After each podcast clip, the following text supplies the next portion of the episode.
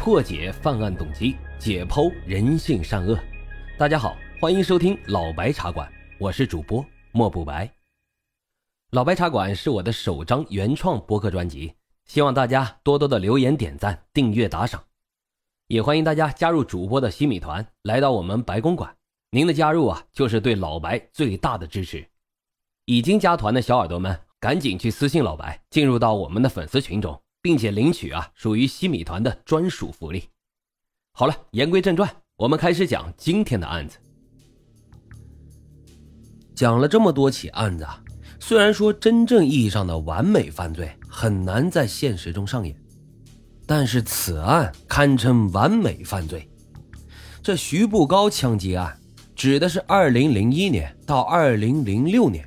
徐步高先后在荃湾石围角屯、荃湾丽城花园、恒生银行以及尖沙咀三地犯下的两宗枪杀警察和一宗抢劫杀人案，共造成了四人死亡，其中包括警员梁承恩、巴基斯坦籍银行护卫警员曾国恒以及凶手徐步高。该案当时可以说是震惊了整个香港。警匪片《神探》《魔警》便是以此为原型拍摄的。咱们今天啊，就来聊一聊该案的具体细节。这事情呢，要从二零零一年三月十三日开始说起。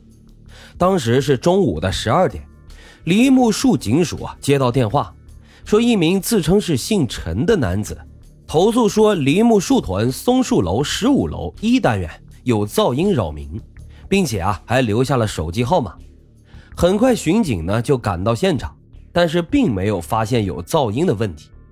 该巡警按照投诉人留下的手机号打了过去，但是无人应答，于是呢就自行离开了。等到了第二天，也就是二零零一年三月十四号中午十二点，荃湾警署报案室一个供内部使用、没有录音装置的电话，又接到了一名自称是姓曾的男子。投诉石围角屯的音响噪音。五分钟后的十二点零五分，梨木树警署又接到一名自称姓曾的男子打来了电话，投诉石围角屯十跳楼 A 座五五二室有音响噪音。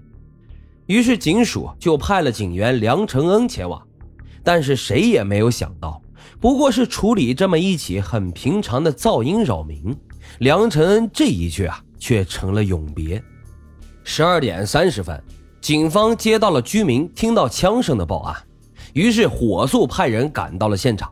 结果一看，发现警员梁承恩被人枪杀了，身上一共身中五枪，左肩膀、左颈后方、左胸腔下方、左眉骨以及头盖骨的中央。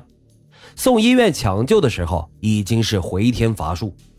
另外，梁承恩随身携带的配枪以及快速上弹器。内含六发子弹均消失不见，警方原以为这凶手原本还在大厦里，于是进行了地毯式的搜索，但是最终没有任何结果。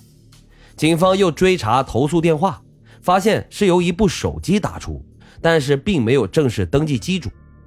当时报警电话说十跳楼 A 座五五二室却是空无一人。深入调查现场后，发现除了一个口罩之外，警方别无他所。随后，警方将口罩视为了案件的突破点，寻遍了全香港一千多家出售该口罩的店铺，甚至联系了内部公安进行驻查。然而，由于这种口罩极其常见，压根儿就没办法锁定凶手是从哪一家店铺购买的，所以这查来查去啊，最终还是没有找到口罩的来源。事后，警方又调查了与梁承恩生前的朋友、同僚，包括同学、景区同事和同在一个警察机动部队受训的同学，共计三百五十余人，还看了案发点各个地点的闭路电视，以便调查行凶的逃走路线。可是，逐一的找了一遍之后，最终一无所获。不过，从凶手报假警打的是警署的内部电话，没有录音功能这一点。然后又轻松抢走警员的配枪。要知道，这警员的枪带它是有特别的防抢枪装置的，一般的人是不得其法，很难抢走的。所以警方认为凶手应该是早有预谋，并很有可能是熟悉警方内部运作的人。时间来到二零零一年十二月五号中午的十二点十分三十一秒，也就是荃湾石围角屯抢枪杀警案发生的九个月之后，一名身穿鲜红色长袖上衣、黑色便服长裤、戴着白色手套以及墨绿色飞虎队头套、左手持枪的劫匪，闯进了荃湾丽城花园丽城广场六号地铺的恒生银行。当时的巴基斯坦籍护卫立刻举枪与匪徒对峙，劫匪呢朝他开了两枪，随后攀上柜台的玻璃屏风。但是此时啊，这个八级护卫虽然是中枪了，但是仍然企图还击。他强撑着身体，举着枪杆瞄准了劫匪。劫匪见状，迅速从窗口跃下，绕到了护卫的身后，将其按在地上，然后对着护卫的后颈近距离的再开了一枪。护卫当场死亡。